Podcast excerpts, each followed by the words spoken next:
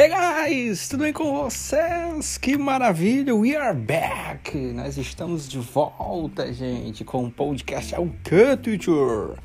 Gente, muito bom estar aqui de volta, tá? Hoje eu vim para falar sobre um assunto super interessante. Na verdade, temos uma conversa, né? É, sobre um assunto que eu considero super importante, tá? É, o que é?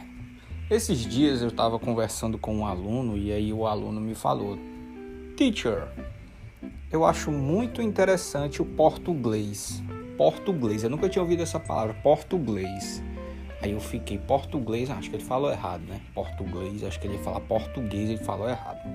Aí eu disse assim, português, né? Tu tá falando? Ele disse, não, português. Eu disse, mas o que é português? Eu não, não sei o que é português. Aí eu disse assim, não, é o português com inglês. Quando uma pessoa que fala português começa a falar inglês, ela fala português, né não? Eu disse, não, nunca ouvi isso não, mas continue arrocha nós, enrola. Aí ele pegou e disse: Não, é porque o português ele tem suas particularidades e tudo mais. Mas aí quando a gente vai falar o inglês, a gente junta os dois, né? Aí eu disse: Não, peraí, não, não tem, peraí, vamos lá, devagarzinho. Não é assim que se esfola o bode, não, como dizia minha avó. Ó, português é português, inglês é inglês, tá? Vamos começar por aí. Português é português, inglês é inglês. Não existe esse negócio de português, não. Primeiro de tudo, tá? Mas ele continuou. Isso não é porque tem algumas coisas que a gente junta, fica até mais fácil, né? Aí eu disse, me dê um exemplo aí. Aí ele pegou, por exemplo, a palavra banana. Em inglês tem a palavra banana. Em, inglês, em português também. Aí eu disse, é, tem. É a mesma coisa, o mesmo significado, mas a pronúncia é diferente. Ele disse, é não. Eu disse, é sim. Ele disse, é não. Eu disse, meu filho, é sim. Armaria, né?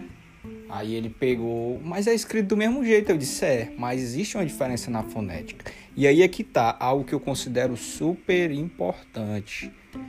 Quem já estudou comigo sabe que eu foco muito no alfabeto. Primeira aula do meu curso de inglês é o quê? A aula sobre o alfabeto. E vai para a segunda aula, terceira, até o aluno aprender. Por que, que o alfabeto é importante, teacher? Por causa disso, desses problemas de fonética, desses problemas de pronúncia.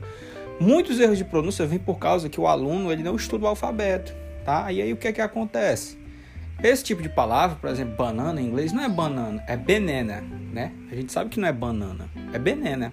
Por quê? Porque não é A em inglês. O A, a vogal A em inglês, é E. E. Ele não tem o som de A, e sim de E. Banana. Banana. Entendeu? É diferente, tá? E aí ele continuou, deu outros exemplos e ele utilizou também outro que eu considero super interessante, que é o da vogal. A vogal não, na verdade, da consoante R. O R, gente, ele é um do. Acho, eu acho que é o 90% dos erros das pessoas que falam português que vão falar inglês é a pronúncia das palavras que tem R. Por quê? Porque as palavras que contêm R são palavras que enganam, tá? Justamente por causa desse português que ele falou. Pronto, vamos pegar esse exemplo do português. A pessoa fala português, vai falar inglês, tá? Aí o que é que acontece? Ela vai pronunciar a palavra, por exemplo, avião, que é airplane, né? Airplane. Ele vai pronunciar como? Airplane. Airplane. Primeiro porque começa com o A, a gente acabou de falar, né? Que não é A, é E. É. Então já é E, o som já é E. E não é R, R. A gente não tem esse som de R no inglês. O R no inglês é o que? É R. R. A língua vai lá pro céu da boca, ó. R. R. Não é R. Muito menos R de rato, rato. Não, igual o Galvão Bueno fala, né? Ronaldinho, Ronaldo, não. Não tem isso no inglês, é R, R, tá? É por isso que gente que fala inglês que vem falar português tem dificuldade, quem fala português vai falar inglês tem dificuldade. Então a palavra airplane, a pessoa pronuncia airplane, airplane, tá? Aeroporto, airport, airport, entendeu? Não é airport, airport.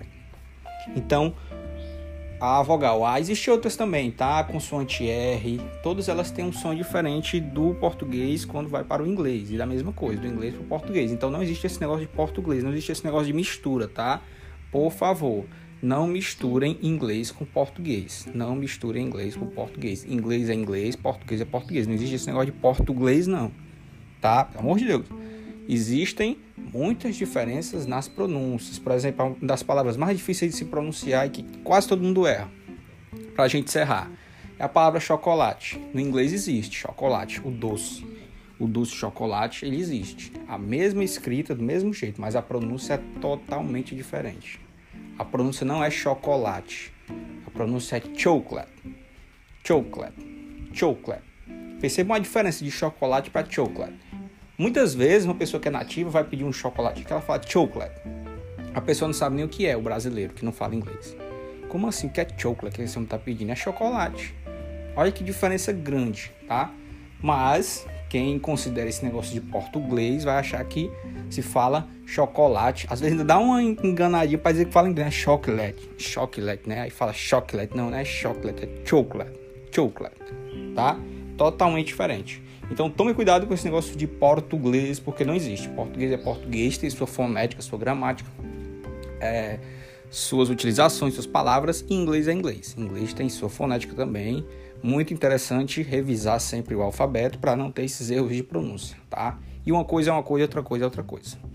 Ok, guys? Então, esse foi o nosso episódio da volta. Espero que vocês tenham curtido.